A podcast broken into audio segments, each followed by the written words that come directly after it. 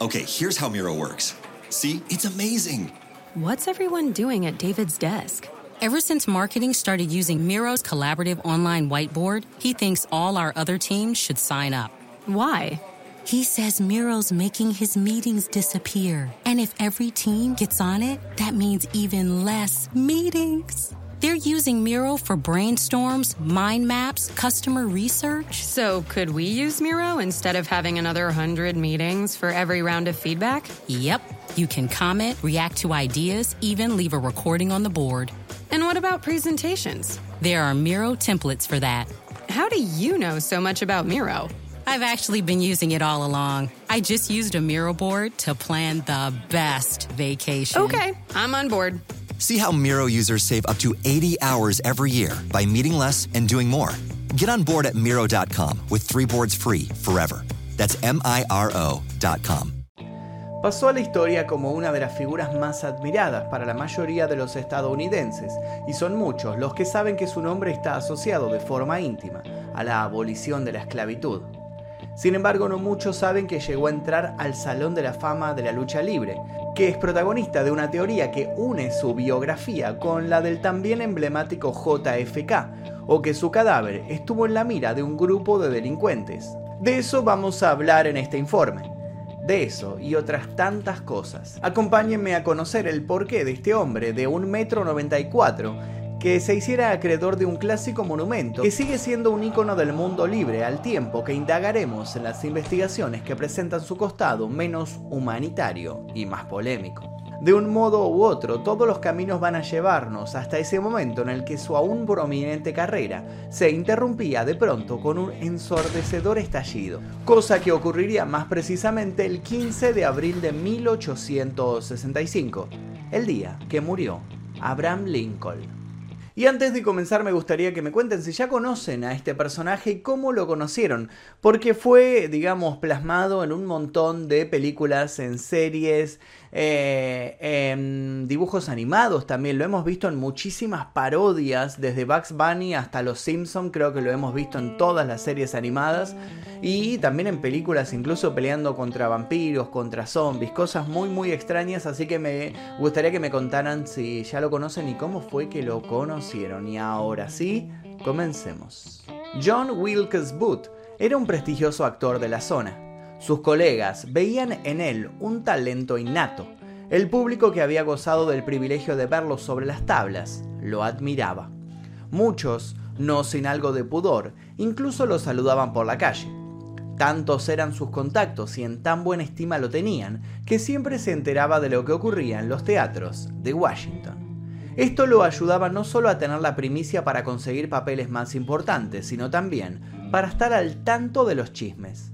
Por eso no sorprende que no tardara en llegar a sus oídos el hecho de que el Force Opera House había recibido la visita de un mensajero de la Casa Blanca. El hombre había anunciado solemne que aquella noche asistiría al lugar Lincoln y su esposa. Efectivamente, la visita se realizó puntual y todos los presentes recibieron a Abraham y a Mary con una extensa y sentida ovación. Luego el mandatario y su compañera tomaron asiento en su palco dispuestos a disfrutar del espectáculo. No tenían nada de qué preocuparse. Lincoln contaba con su propio agente de seguridad privada. Sin embargo, no sospechaba que el sujeto, relajado al ver que todos allí lo adulaban, había bajado la guardia. Despreocupado, el seguridad se había tomado el atrevimiento de ir por una cerveza al bar contiguo al edificio donde se llevaba a cabo todo el evento. No se percató del joven bien vestido y elegante que se levantó de su asiento y abandonó el sitio justo cuando él entraba. El joven no era otro que Booth. Al ver en el bar al seguridad de Lincoln, Booth entendió que había llegado el momento de concretar tan ansiada venganza. No fue un inconveniente para Booth llegar hasta el lugar mismo donde se encontraba su objetivo. Incluso saludó gentilmente a todos los empleados de ese teatro, en el que había actuado decenas de ocasiones. Cuando entró en el palco, Lincoln se hallaba inclinado hacia adelante. Sostenía la mano de su mujer en la suya. Booth se adelantó sigilosamente empuñando una Derringer, una pistola de pequeño tamaño y de un solo disparo. La acercó a la cabeza de Lincoln y disparó. Luego blandió un puñal para que nadie lo detuviese y exclamó, Así llega siempre la muerte a los tiranos. Palabras puestas en boca de Bruto en el momento de apuñalar a Julio César. No fue casual que Booth las supiera. Sabido por todos era que le encantaba interpretar a Bruto. Sin embargo, aquello no era una obra de teatro. Ahora había cometido un crimen de verdad. Sin perder un segundo se precipitó hacia la barandilla y gritó de nuevo. Esta vez el mensaje fue más concreto. El sur ha vengado. Acto seguido, Booth cayó pesadamente sobre las butacas de abajo. Se rompió una pierna, pero eso no detuvo su huida entre el caos que de un segundo a otro se había desatado. Lincoln moriría al día siguiente, poco después de las 7 de la mañana. Pero no nos adelantemos. Para entender el porqué del crimen y conocer qué fue de Booth luego de apretar aquel gatillo y salir corriendo del lugar, es necesario que comencemos por el principio. En 1637, Samuel Lincoln, aprendiz de tejedor, abandonó Gran Bretaña y se trasladó a América del Norte, instalándose en Massachusetts. Más adelante, los Lincoln se fueron estableciendo en Nueva Jersey, Virginia, Pensilvania, hasta llegar finalmente a Kentucky, donde Thomas Lincoln, a sus 28 años, se casó con Nancy Hanks en 1806. El árbol genealógico de los Hans se bifurcaría hasta derivar años y años después en el nacimiento del reconocido actor Tom Hanks. Esta, sin embargo, es otra historia. Lo que sí nos interesa es que Nancy y Thomas tendrían un hijo que nacería el 12 de febrero de 1809 en una granja que en la actualidad es un parque histórico nacional. Ese niño fue bautizado como Abraham Lincoln. Si bien es cierto que muchas biografías ponen en tela de juicio la legitimidad de Nancy como madre del niño, igual es de cierto que Abraham recibió un duro golpe cuando a sus nueve años de edad la mujer murió de una misteriosa enfermedad. La misma era conocida como enfermedad de la leche, y luego se descubriría que tenía su origen en unas vacas que se habían intoxicado comiendo plantas envenenadas. La infancia y la juventud de Abraham estuvo marcada por la pobreza, a la temprana edad recorrió el Mississippi, fue testigo de primera mano del maltrato al que eran sometidos los esclavos de color. A pesar de aquello, esa muestra de temprana empatía no le impidió a los 23 años dejar su trabajo ocasional para combatir como soldado raso en la guerra contra los pueblos nativos por cuestiones de territorio. ¿Tuvo acaso que ver en esto el hecho de que su abuelo muriera a manos de los nativos? Es muy probable. Pero el joven no solo tenía un comportamiento aguerrido dentro del campo de batalla. Abraham, con su gran porte, se hizo la fama de imbatible tras encarnar algunas peleas a puño limpio. La mayoría de las anécdotas justifican su violencia mostrándolo siempre del lado de la causa justas. Se dice que pocas veces perdió un pleito y que su agresividad era equitativa con el compromiso con el juego limpio. Se dice además que sus hazañas se extendieron gracias al boca en boca, haciéndolo acreedor de un aura muy particular entre sus contemporáneos. Por estos hechos terminaría póstumamente incluido en el Salón de la Fama de la lucha libre. Cuando no estaba alimentando su perfil de hombre duro, Abraham se dedicaba a su formación autodidacta. Si bien le sobraba inteligencia, las cosas no le fueron fáciles, sobre todo por las profundas depresiones que por ese entonces llenaban sus días y que de algún modo nunca lo abandonarían.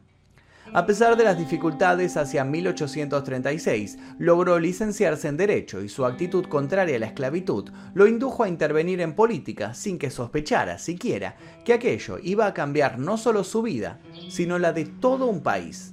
Lincoln fue diputado de Illinois para el periodo de 1834 a 1842 y su acalorada defensa para mejorar las condiciones de las minorías de color pronto se expandió.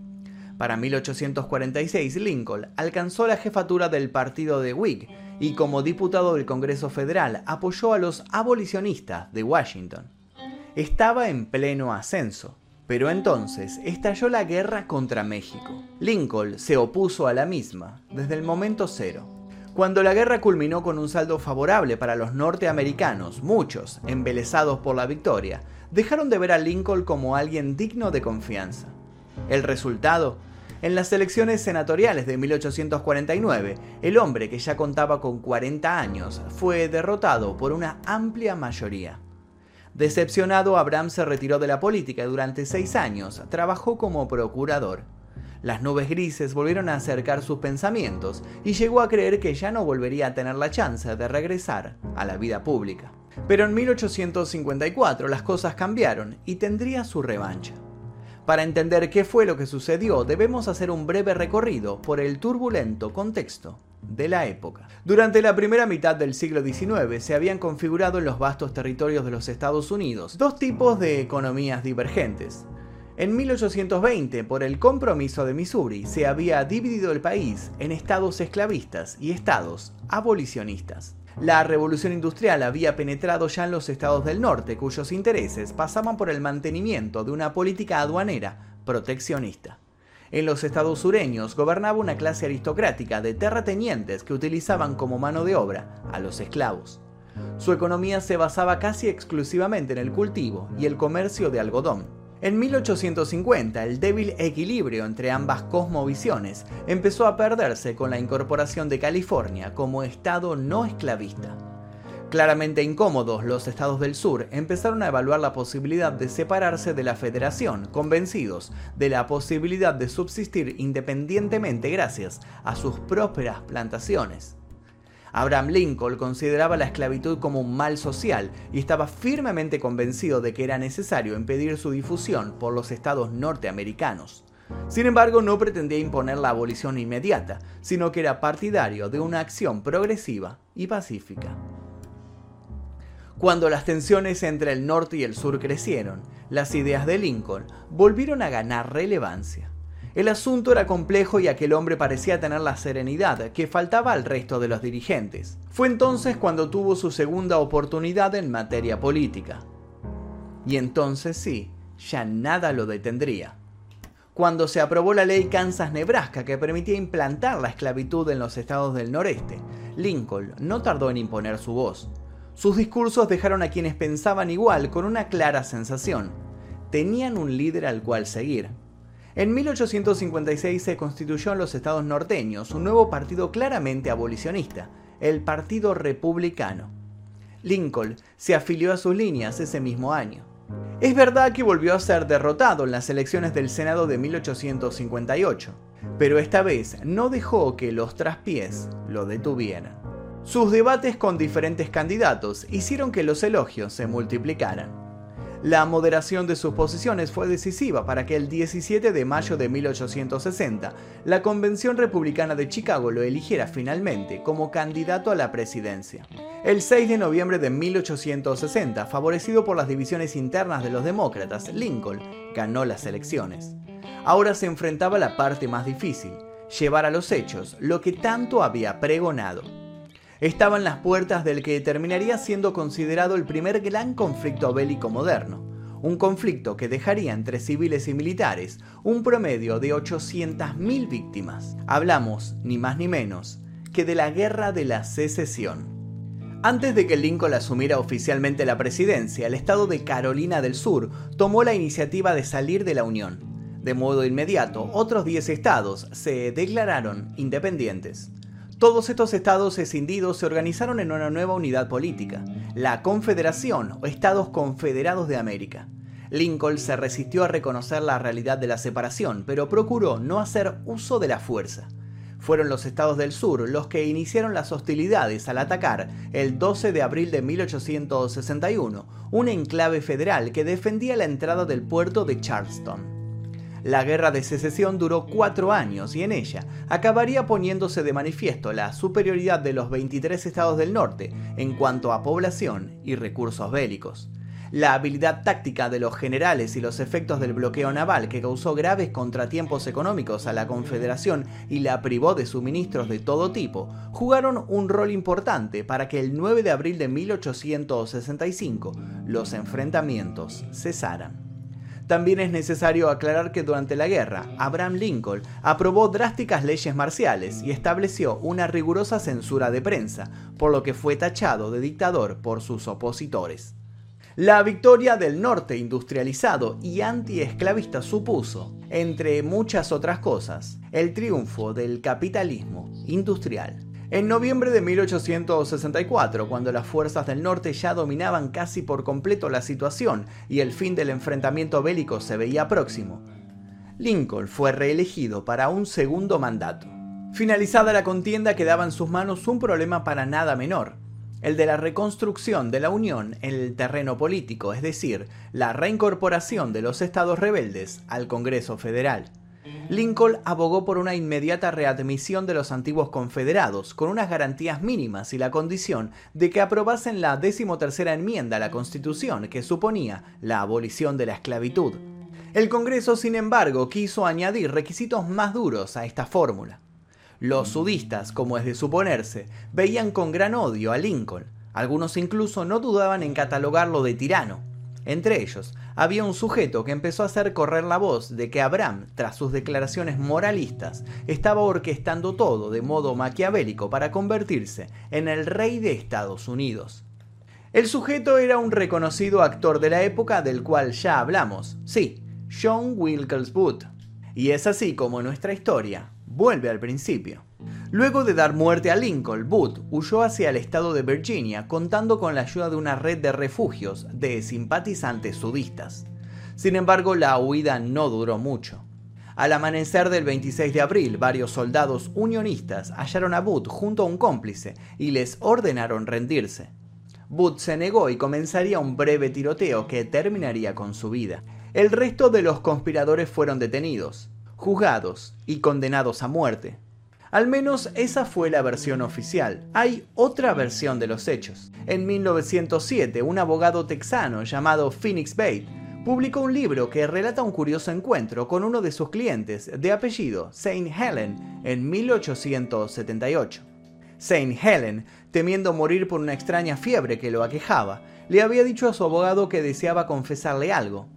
No era quien decía ser. Su nombre real era John Wilkes Booth. Le contó que había logrado huir de las garras de sus persecutores gracias a que había derribado a un amigo suyo y lo habían confundido con él. El supuesto Booth finalmente no murió esa temporada e incluso se curó de la fiebre, pero en 1903, estimando que la historia que el hombre le había contado podía ser cierta, el abogado hizo momificar el cuerpo del fallecido. Aunque los sucesivos gobiernos han negado terminantemente esta teoría, varios historiadores y un informe realizado en 1931 confirmaron que Saint Helen podría haber sido efectivamente el asesino de Lincoln. Por esa época también se descubrió que un hermano de Booth había salvado al hijo de Lincoln de un terrible accidente antes de que se llevara a cabo el asesinato que dejaría a un país de luto. Pero las controversias no solo envolvieron a Booth, en el año 1876, una banda de falsificadores de Chicago intentó arrebatar el cuerpo de Lincoln de su tumba, la cual estaba protegida solo con un candado en el cementerio de Oak Ridge, en Springfield, Illinois. El plan de la banda era retener el cadáver y cobrar por su rescate cerca de 200 mil dólares, más la liberación del mejor falsificador de la pandilla, que se encontraba en la cárcel los agentes del servicio secreto se infiltraron en la agrupación para interrumpir esta operación. El intento de profanación obligó a mantener el cuerpo de Lincoln escondido fuera de la tumba por 11 largos años. Luego de ese tiempo, volvería a su cripta, pero esta vez mucho más protegido. Curiosamente, el servicio secreto que terminó salvando su cadáver fue creado por el propio Lincoln mediante una ley que firmó el mismísimo día de su muerte. Como pudo verse, Lincoln seguía dando que hablar, incluso fallecido. Y en 1964 el interés por su vida se redoblaría entre los norteamericanos al publicarse un enigmático artículo. La lista de coincidencias entre Lincoln y Kennedy apareció por primera vez en la prensa estadounidense un año después del asesinato de Kennedy. Esta lista busca demostrar las similitudes que hay entre ambos expresidentes. Algunas de estas similitudes son las siguientes. Con 100 años de diferencia, ambos habían sido elegidos como presidentes en el 60. Ambos habían perdido la nominación de su partido para la vicepresidencia en las elecciones del 56. Ambos habían sido el segundo hijo de sus padres. A ambos les habían disparado en la cabeza un día viernes y en presencia de sus esposas. La lista es extensa y durante años fueron muchos los que siguieron agregando detalles, convencidos de que por alguna razón Lincoln y Kennedy estaban conectados.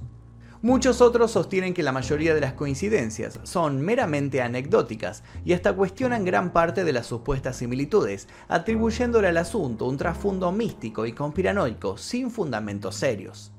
Pero el legado de Lincoln sigue vigente. y no solo por su visión política y social. Y es que Lincoln es el único presidente estadounidense en tener una patente a su nombre. Durante su juventud, Lincoln había trabajado como jornalero, presenciando lo difícil que era el transporte fluvial entre los ríos. Años más tarde, idearía un innovador sistema para evitar que los buques quedasen varados en los bancos de arena. Hoy en día Lincoln es justamente símbolo de aquello que no debe estancarse. Su vida es muestra de tenacidad y perseverancia, por lo que para muchos se trata de una figura que con sus claros y oscuros no deja de ser inspiradora. Otros prefieren enfocarse en su discurso y cuestionan el mundo en el que vivimos bajo los fundamentos que Lincoln supo expresar. ¿Estamos realmente en un mundo libre? ¿Se acabó realmente la segregación racial y el abuso hacia las minorías? ¿Estamos realmente en un mundo sin esclavitud? ¿O la esclavitud terminó finalmente de tomar otras formas para subsistir en el tiempo? Yo por mi parte les quiero contar que una vez fui a una fiesta de disfraces y decidí disfrazarme de Abraham Lincoln, les dejo la foto aquí para que la puedan ver. Y con esta peculiaridad me despido, les dejo un par de videos aquí para que sigan haciendo maratón y sin nada más que decir, me voy. Mi nombre es Magnum Mephisto y esto fue El Día Que.